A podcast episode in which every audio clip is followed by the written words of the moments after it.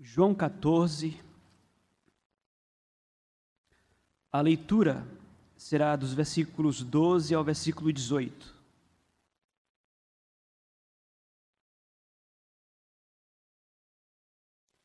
Em verdade, em verdade vos digo: aquele que crê em mim fará também as obras que eu faço, e outras maiores fará, porque eu vou para junto do Pai. E tudo quanto pedirdes em meu nome, isso farei, a fim de que o Pai seja glorificado no Filho. Se me pedirdes alguma coisa em meu nome, eu farei. Se me amais, guardareis os meus mandamentos.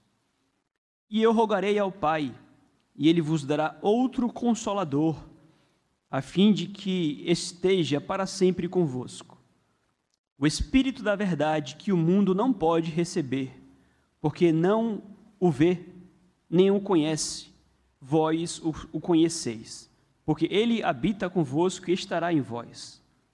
Não vos deixarei órfãos, voltarei para vós outros. Até aqui. Há batalhas que são perdidas antes mesmo de serem tratadas ou travadas. Começamos a refletir acerca disto hoje pela manhã. Quando entramos em uma batalha e sentimos-nos incapazes, impotentes de vencer com quem iremos batalhar, a derrota ela se torna muito mais é, plausível, muito mais possível. Não é sem razão que mesmo no mundo animal, os animais eles usam mecanismos com o propósito de assustar, justamente na tentativa de intimidar, para que o outro lado, sentindo-se mais fraco, já desista da luta. Esta é uma reflexão pertinente porque na vida cristã nós travamos muitas batalhas com inimigos poderosos. E se, enquanto crentes, enquanto igreja, nós entrarmos nessas batalhas já com aquele sentimento de que não iremos vencê-las, de que tais inimigos são muito poderosos frente a nós, a chance de que fracassemos em tais batalhas cresce enormemente. E é importante, como tenho dito, refletirmos sobre isto, porque os inimigos que os cristãos e a igreja possuem são inimigos muito poderosos. E nós, por nossa vez, reconhecemos quão pequenos, quão falhos, quão fracos nós somos. Quais são os inimigos do povo de Deus? Quais são os inimigos da igreja e do cristão? Nós temos o um mundo inteiro que jaz no maligno, que odeia a Deus. Não é pouca coisa. Nós temos uma multidão contra a minoria. É muita coisa, é Davi contra Golias. Nós temos Satanás, a quem nós não podemos ver, nem enxergar, nem sentir. Sabemos que ele é muito poderoso. Temos o pecado, que talvez seja o pior dos inimigos, e todos aqui conhecem quão poderoso o pecado é. Mas é difícil, por exemplo, você vencer uma batalha contra o pecado se você sente que você não tem chances de vencê-la. Temos refletido sobre isto, tomando esta, esse texto aqui por base, porque neste momento, nestas circunstâncias do ministério do Senhor Jesus, este era o sentimento presente no coração dos discípulos do Senhor Jesus. Eram doze ali. Judas, aliás, já havia se retirado, onze permaneceram ali. Estavam juntos com Cristo em sua última noite aqui na terra, a véspera da sua crucificação, e há ali mensagens difíceis, como já foi dito, ou seja, os discípulos vão ter que lidar com a ausência de Jesus. Eles estão apavorados. Eles não sabem como vão vencer o sinédrio, como vão vencer o Império Romano, como vão vencer a perseguição, como serão testemunhas desse tal de Jesus, a quem eles estão seguindo, agora sem Jesus entre eles. Então, o sentimento aqui é de derrota. E Cristo passa a dar-lhes motivos pelos quais eles podem e devem confiar na vitória. Eles sabem que são fracos. Mas eu quero aproveitar então, pela graça do Senhor, esta passagem para trazer nesta noite três razões pelas quais nós não apenas podemos, como devemos, reagir com ousadia e confiança diante das terríveis ameaças que se impõem contra o crente ou contra a igreja do Senhor. Ousadia e confiança. Sim, ousadia e confiança.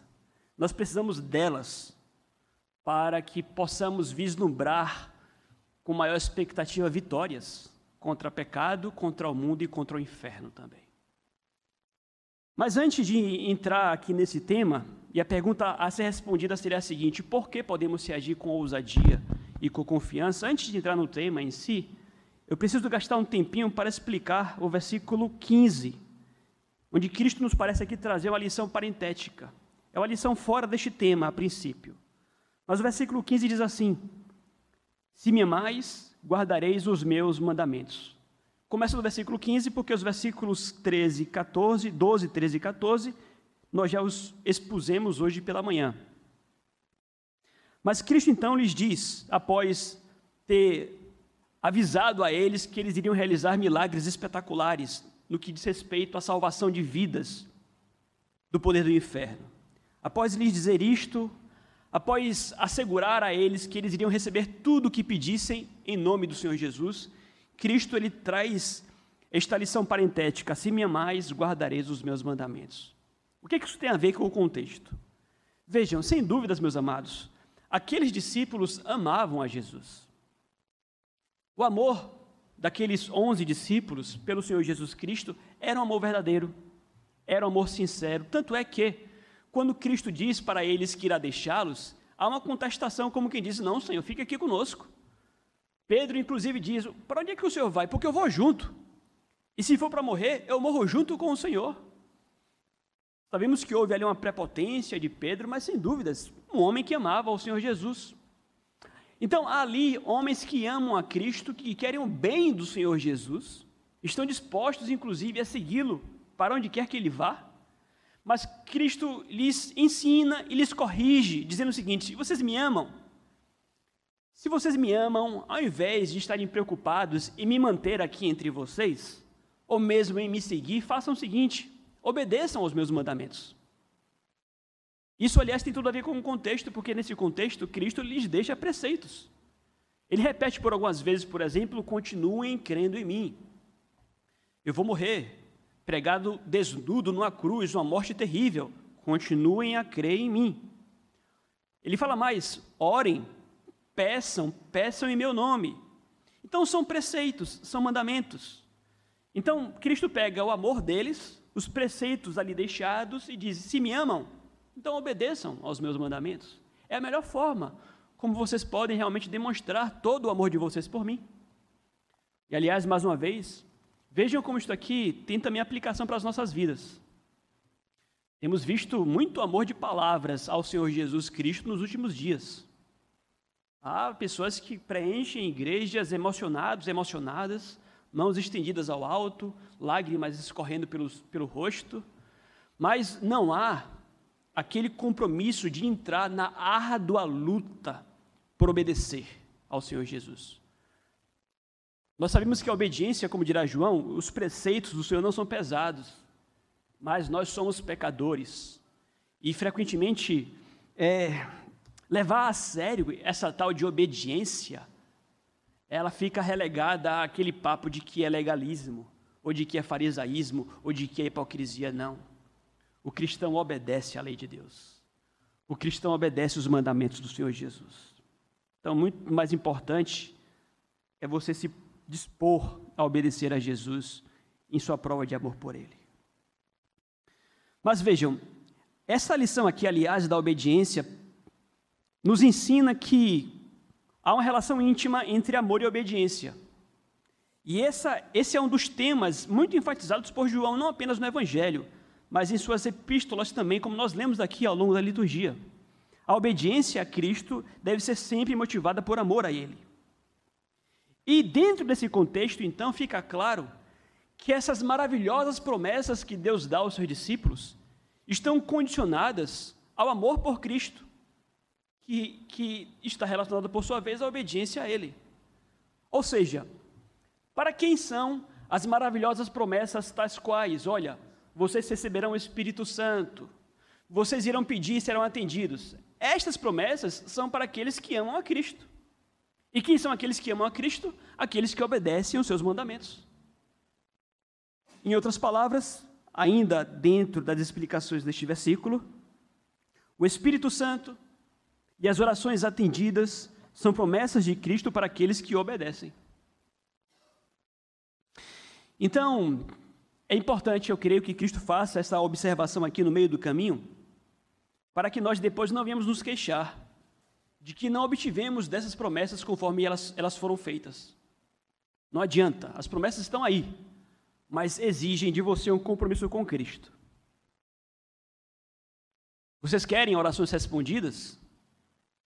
Vocês querem o Espírito Santo?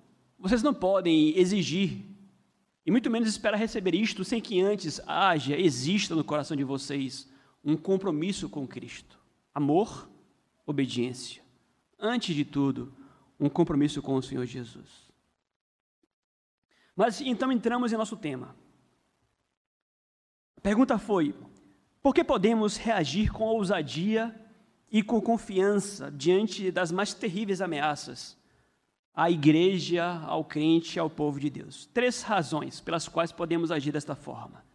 Primeiro, porque dirá o Senhor Jesus que o Espírito Santo, o Espírito Santo é dado aos discípulos do Senhor Jesus para que a partir dele recebam todo o auxílio que precisam. Vejam, neste propósito de Cristo, de tirá-los daquela zona de medo, de timidez, de covardia, frente aos desafios que eles iriam enfrentar, a palavra de Cristo para eles é o seguinte: animem-se. Animem-se porque vocês não estarão sozinhos. Pelo contrário, vocês não apenas terão o auxílio de alguém, vocês serão habitados pelo próprio Deus. Talvez nós não consigamos pensar num outro argumento mais poderoso do que este. Inimigos grandiosos, desafios tremendos. Mas vem o Senhor Jesus e diz: Olha, anime-se. Você não apenas terá a ajuda de alguém, você será habitado pelo próprio Deus. Então, estas são as palavras de Cristo para aqueles discípulos, mas que sem dúvida se aplicam a, a mim e a você também. Versículo 16, acompanhe comigo. E eu rogarei ao Pai, e ele vos dará outro consolador, a fim de que esteja para sempre convosco. Há uma promessa aqui, meus amados, de uma bênção enorme. Nós lemos aqui ao longo da liturgia a promessa encontrada ali em Ezequiel. Nós somos os abençoados com aquela promessa, os objetos daquela promessa, aquele povo queria receber o outro consolador, aquele povo que enfim seria habitado pelo próprio Deus. Uma grande bênção. Então há aqui a promessa animadora de Cristo. Como mediador, ele faria um pedido ao Pai para o benefício deles. E eles então iriam receber um outro consolador. No versículo seguinte, esse outro consolador é chamado de Espírito da Verdade. O que, obviamente, nos mostra que este outro consolador é o Espírito Santo. Iremos falar sobre isso mais à frente. Mas vejam vocês que a promessa aqui, queridos, por mais que já seja conhecida, ela, ela merece a nossa reflexão porque ela é muito grande. E é: os discípulos de Cristo receberão o auxílio do Espírito Santo de Deus. É como se Cristo dissesse: Olha, vocês não poderão contar comigo fisicamente aqui pelos próximos dias. Para onde eu vou, vocês não podem ir. Mas vocês não ficam no prejuízo. Pelo contrário, o fato de eu ir redundará em maiores riquezas para vocês. Porque nos céus eu estarei auxiliando vocês, como intercessor junto ao trono do Pai. O nosso auxiliador, o nosso consolador que estava aqui, irá nos consolar dos céus. E de lá eu enviarei um outro consolador, o Espírito Santo, que não estando limitado a um corpo, por exemplo, estará em todos os lugares ao mesmo tempo. Ou seja, os ganhos daqueles que, enfim, também serão auxiliados pelo Espírito Santo, obviamente são tremendos. Então há aqui, obviamente, uma referência ao Pentecostes, quando o Espírito de Deus seria derramado sobre o seu povo para nele habitar para sempre.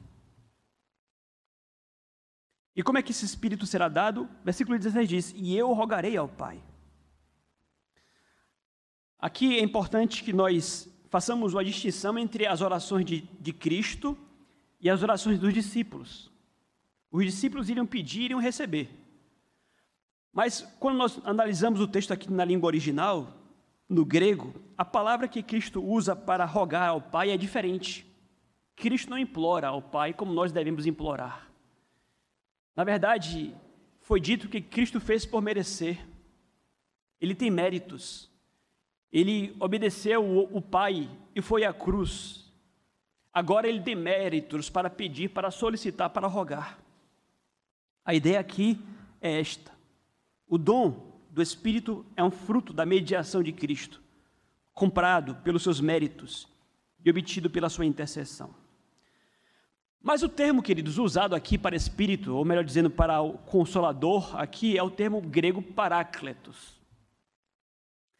Paráclito significa aquele que foi chamado para estar ao lado de alguém. É um termo jurídico que traz a ideia de um advogado que é chamado para pleitear a sua causa. Então, Cristo usa essa expressão paráclitos para fazer referência ao ministério do Espírito Santo. E, aliás, o próprio Senhor Jesus Cristo também é chamado de paráclitos, na primeira epístola de João, o advogado junto ao Pai.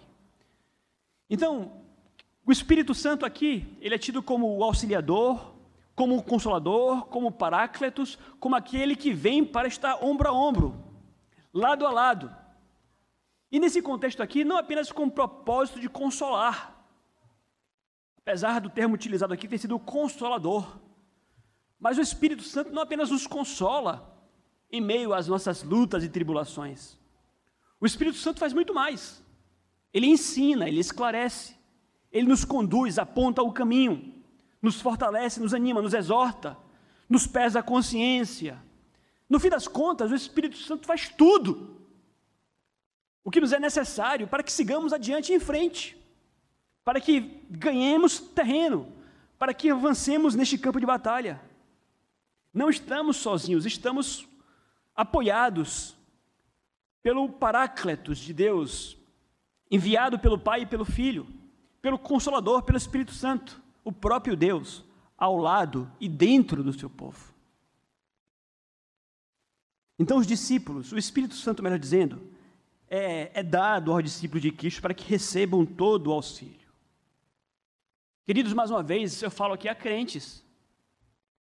E se você é realmente crente, é importante que você enxergue que você hoje é habitado pelo Espírito Santo.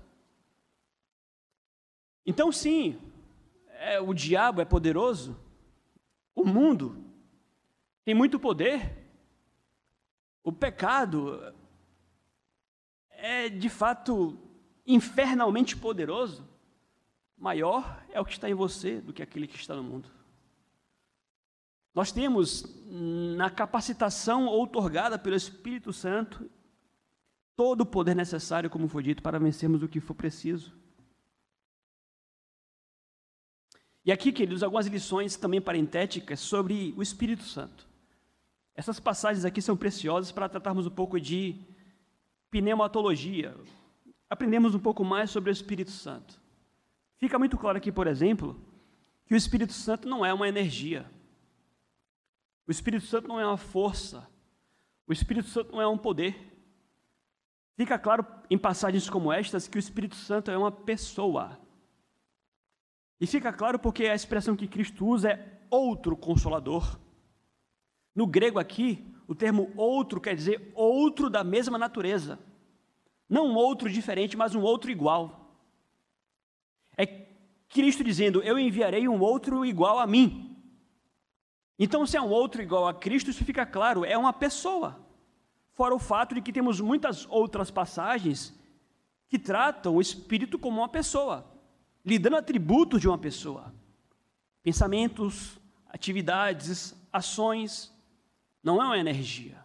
Obviamente, estamos aqui a tratar da Trindade. Um Deus em três pessoas distintas. Porque também ao usar a expressão outro consolador, uma vez que outro é outro da mesma natureza, este outro aqui também é Deus. Então, passagens como esta são importantes para que nós entendamos e aprendamos o que a Bíblia revela sobre Deus. Há mistérios, é verdade, mas é revelação. Quando a Bíblia se cala, nós nos calamos, mas quando ela fala, nós observamos e ouvimos o que ela diz. São três pessoas e apenas um Deus. O Espírito Santo é uma pessoa da mesma essência divina do Pai e do Filho. E aliás, o Espírito Santo procede tanto do Pai como do Filho. Então, como foi dito hoje pela manhã, isto aqui é o que explica o fato de que temos hoje Jesus Cristo salvando vidas e sendo adorado por pessoas dos quatro cantos deste mundo. Como é que isso seria possível? Se não Deus entre nós. Nós somos provas vivas de que essa palavra aqui é verdadeira.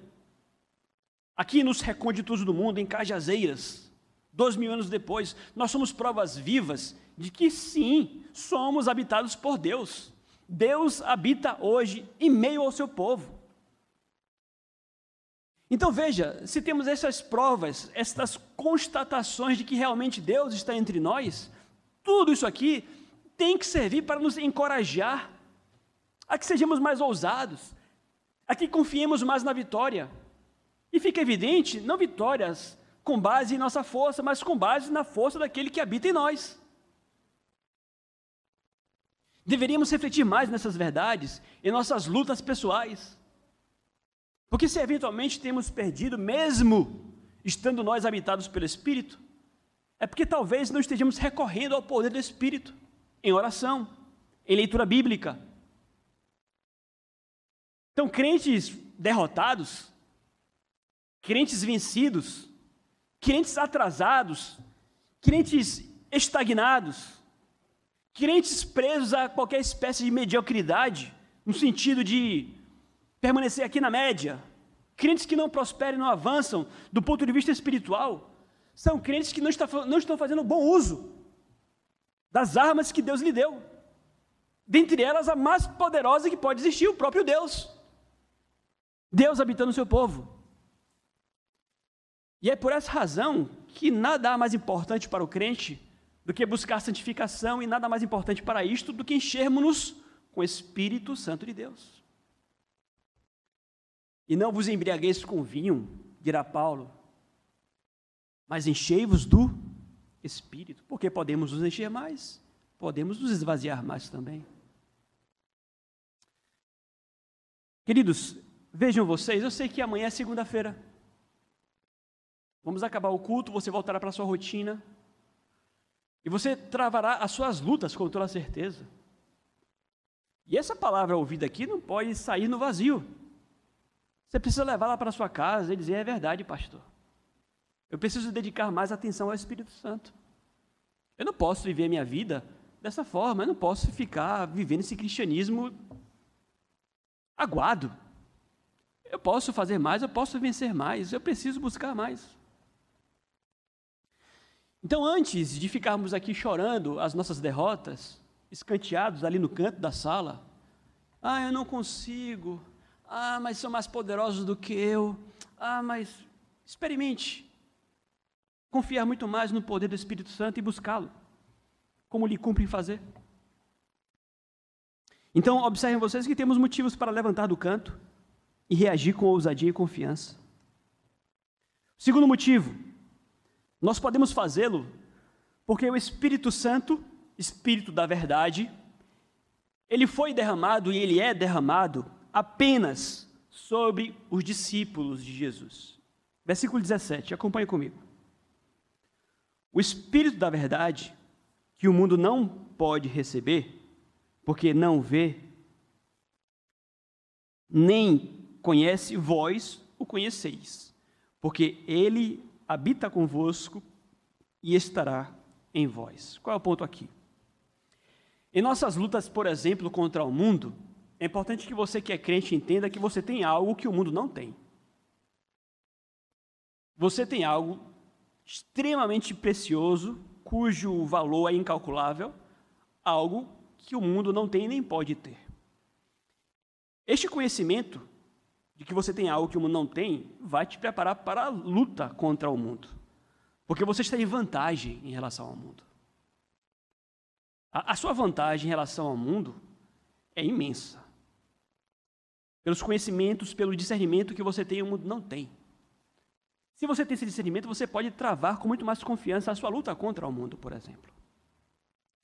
Mas antes de refletirmos um pouco mais nisto, vamos observar outros aspectos acerca do Espírito Santo, que nos é dito aqui neste versículo também, do ministério do Espírito Santo.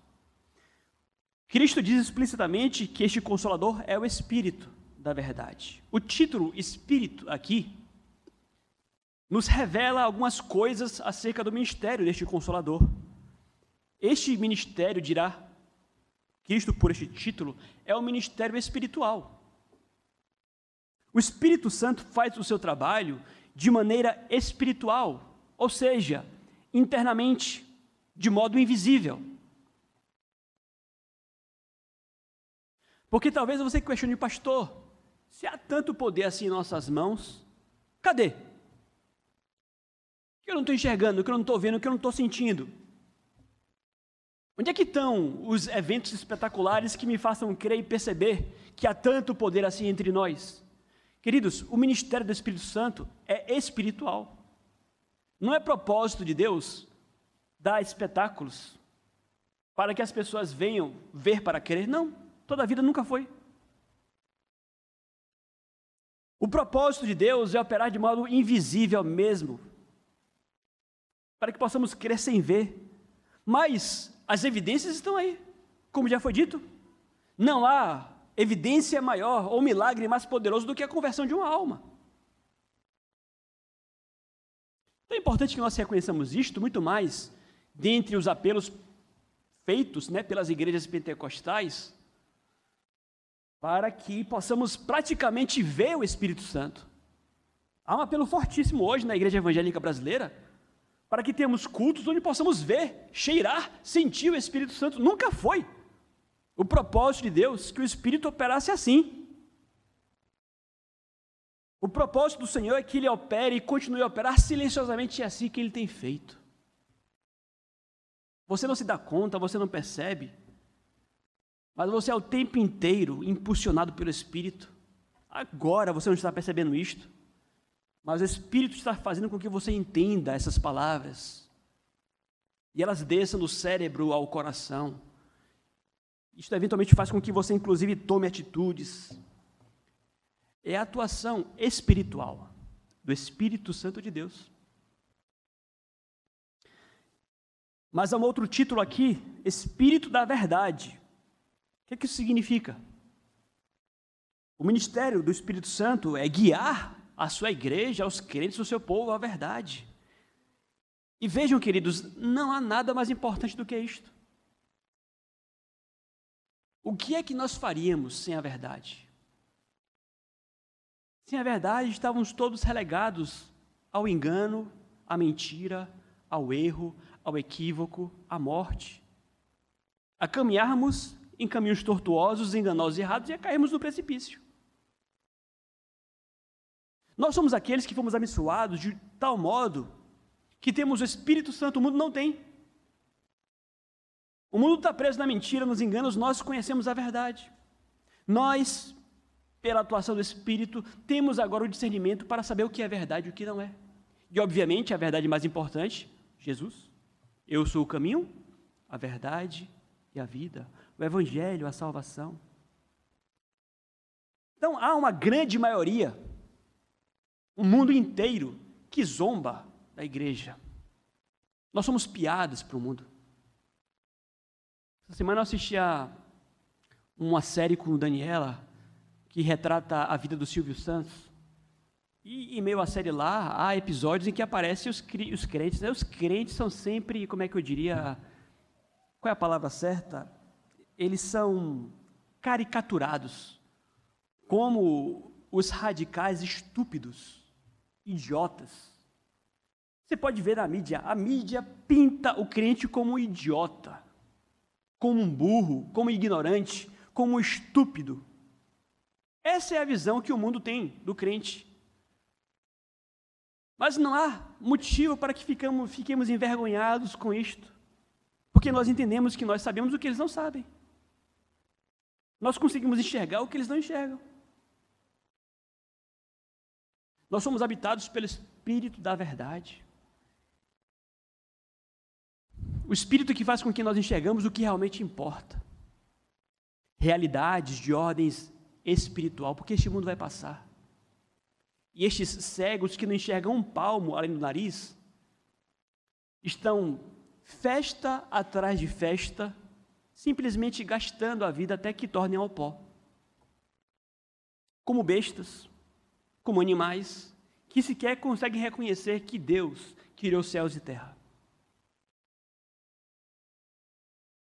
Não conseguem sequer enxergar que Deus criou céus e terra.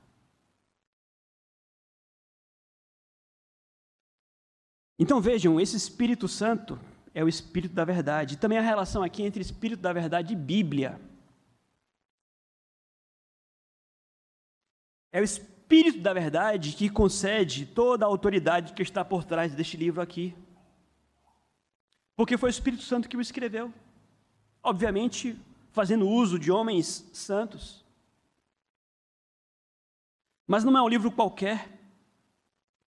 É um livro que detém toda a autoridade, porque ela, ele foi escrito pelo Espírito da Verdade. Então, ser guiado pelo Espírito da Verdade é ser guiado pela palavra de Deus. Estar cheio do Espírito é o mesmo que ser controlado pela Bíblia. Foi assim que Deus quis. Então, a forma, por exemplo, a forma como você trata a Bíblia é a mesma forma como você trata o Espírito Santo. Hoje, inclusive, mais uma vez, há aqueles, e eu falo isso aqui com todo respeito, mas aqueles no meio pentecostal que vão atrás do Espírito Santo, que querem a nova revelação do Espírito Santo, mas que são incapazes de abrir a Bíblia para ler. Estão querendo ouvir novas revelações, mas nunca leram a Bíblia. Me refiro a lê-la, de Gênesis a Apocalipse. Como é que uma pessoa manifesta qualquer espécie de respeito pelo Espírito Santo? Como é que aí culto ao Espírito Santo, veneração, reverência, temor ao Espírito Santo, se há um completo relapso, desleixo, negligência com relação à palavra do Espírito Santo? A forma como você trata a Bíblia é a forma como você trata o Espírito Santo. É por ela que ele fala com você. Está tudo escrito aqui. Então, isso aqui tem ligação com o que eu falei anteriormente: voltar para casa, reconhecer que há poder, buscar mais do Espírito, buscar como, pastor?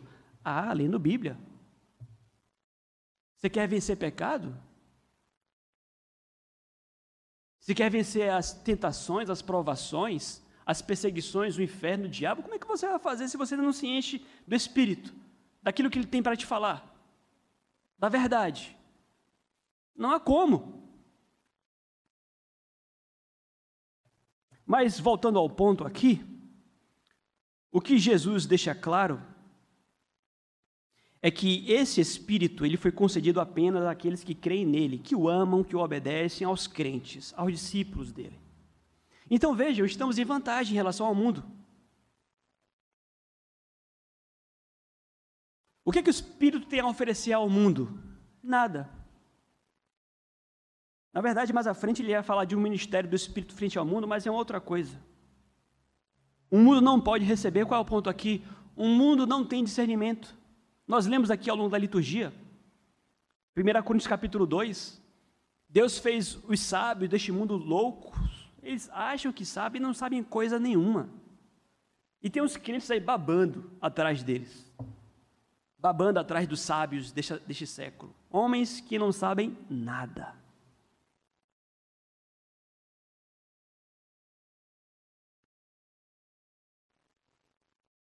Nós lemos aqui, ora, o homem natural não aceita as coisas do Espírito de Deus, porque eles são loucura e não pode entendê-las, porque elas se discernem espiritualmente.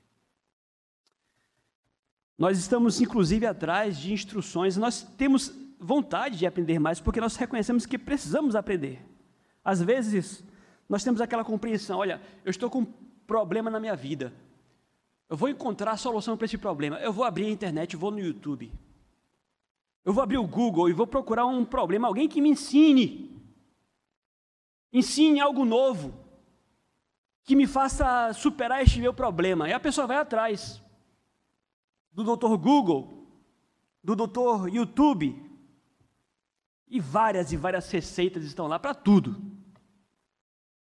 Dieta, faça isso, faça aquilo, acorde cedo, faça cá, tá, tá, o coaching disso, daquilo. Então as pessoas recorrem a todos os ensinamentos e verdades, menos a Bíblia. Eu quero dizer a vocês que é muito mais valioso que você, enquanto crente, mantenha o seu hábito de dominicalmente estar aqui ouvindo a palavra de Deus. Esta pregação, esta palavra dominical, é que irá enriquecê-lo também muito mais frente a tudo que este mundo estulto e ignorante tem a te oferecer. A graça comum, ah, é bem verdade. Podemos aprender alguma coisa que Deus deu a eles aqui e acolá? Claro, podemos. Mas você trocar a pregação da palavra de Deus pelos filósofos, doutores, o que quer que seja, é você trocar o espírito da verdade pelo espírito do mundo. Então, nesse sentido, veja, nós temos motivos para ânimo. Nós temos motivos para ânimo.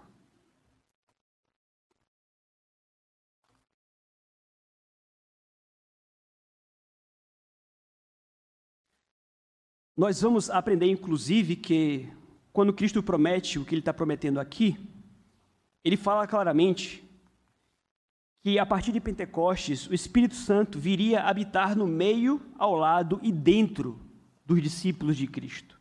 Isso significa dizer que agora os corpos dos crentes são santuários, templo do Espírito Santo. No Antigo Testamento, você vai lembrar-se disso, havia o tabernáculo o santo lugar e o santo dos santos. Deus se revelava ali, no santo dos santos. É como se hoje o seu corpo fosse o santo dos santos. O seu corpo hoje é santuário, ele foi santificado para ser habitado por Deus. Isso implica dizer que, obviamente, se o seu corpo agora é templo do Espírito, ele não pode ser profanado. Por isso que Paulo, quando escreve aos Coríntios, ele fala que o pecado contra o corpo é algo tão grave. Nós temos, sabemos disto, pecados mais graves, pecados menos graves, mas os pecados sexuais sempre serão tidos por graves. Porque o seu corpo é templo do Espírito Santo. Então não adianta você esperar que o Espírito venha agir em você com força e poder, se você tem literalmente feito pouco caso do seu corpo. Não espere que o Espírito Santo venha realizar milagres em sua vida se você tem pego o templo dele e entregue sem nenhum pudor à promiscuidade. Você tem que reconhecer que o seu corpo agora é templo do Espírito. Isso significa dizer que você deve santificá-lo. Do ponto de vista sexual, você tem o dever de santificar o seu corpo. Então não olhe para as tentações sexuais como coisas de menor importância. Fatalmente, quando você abre brechas e cai em pecado de ordem sexual, você esvazia-se do Espírito Santo. E aliás, em tempos onde há tantos apelos sexuais à nossa volta, Hoje nós vivemos num mundo que é um prostituto, uma prostituta. Um mundo completamente apelativo, sexualizado. Tem sido difícil para crente. E eu, eu fico com o coração apertado porque eu sei disto. Em especial para os jovens, mas para os mais velhos também. Eu tenho visto jovens assim nas mãos do diabo, ó. Nas mãos do diabo. Porque não conseguem sair do pecado sexual não saem, foram estagnados pelo diabo. Estagnados pelo diabo. E não fazem nada a respeito. E aí, nós vamos encarar o problema ou não vamos encarar o problema? Vamos levar a sério ou não o pecado sexual? Somos templos do Espírito Santo.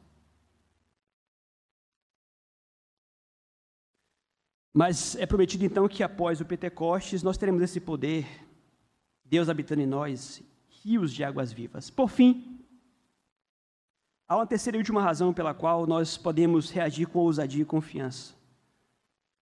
O Espírito Santo acompanha os discípulos de Cristo por toda parte, habitando dentro deles. Versículo 18.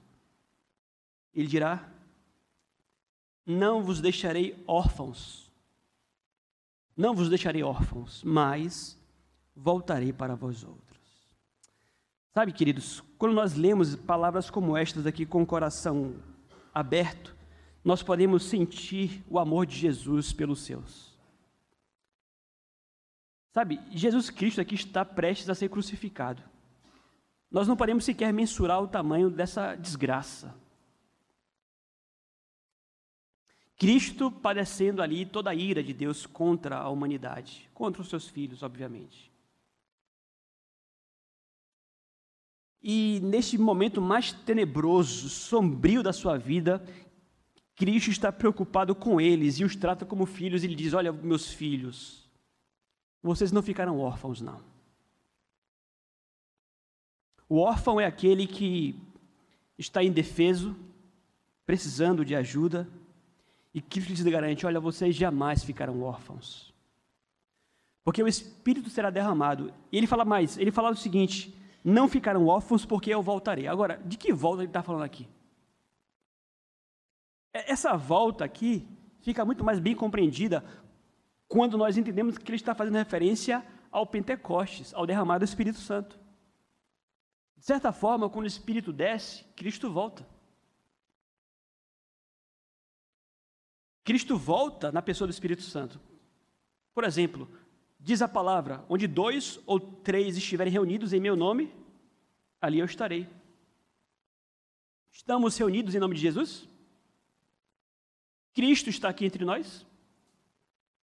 Nós não podemos vê-lo, nós não podemos enxergá-lo, nem senti-lo, mas está porque a Bíblia o diz, e está entre nós na pessoa do Espírito Santo. Então ele voltou para os seus, ou seja, de certa forma, Cristo está entre nós. Nós não estamos sozinhos. E alguém já diria né, que o um com Deus é maioria. Um com Deus é a maioria. Então, se temos Deus ao nosso lado, Cristo entre nós, por que temer, por que ficarmos ali escanteados, tímidos? A palavra de Cristo aqui é na direção oposta. É claro que essa volta aqui do Espírito, ou de Cristo na pessoa do Espírito, é um prenúncio do, da sua segunda vinda, onde ele há de voltar fisicamente e habitar conosco novos céus e nova terra para sempre. Mas, até lá, não estamos sozinhos, não estamos órfãos. Então, nós não devemos nos perturbar, temer derrota. O diabo já é tido como derrotado, você sabe disto? E, aliás, na linguagem de Paulo, em Cristo nós já somos mais do que vencedores. Então, o apelo nesta noite para você que ouviu esta palavra é, é o seguinte: no nome de Jesus, vamos lutar, vamos avançar, vamos ganhar terreno, vamos fazer mais, vamos confiar nessas promessas maravilhosas, vamos dobrar o joelho, vamos buscar mais do Espírito Santo. As promessas, queridos, estão aqui, são benditas, são maravilhosas. E nos cumpre obedecê-las, confiando nelas, obedecê-las, ou seja, fazer por onde. Que Deus nos ajude a que possamos aproveitá-las melhor, buscá-las melhor e vivê-las melhor para a glória do Senhor.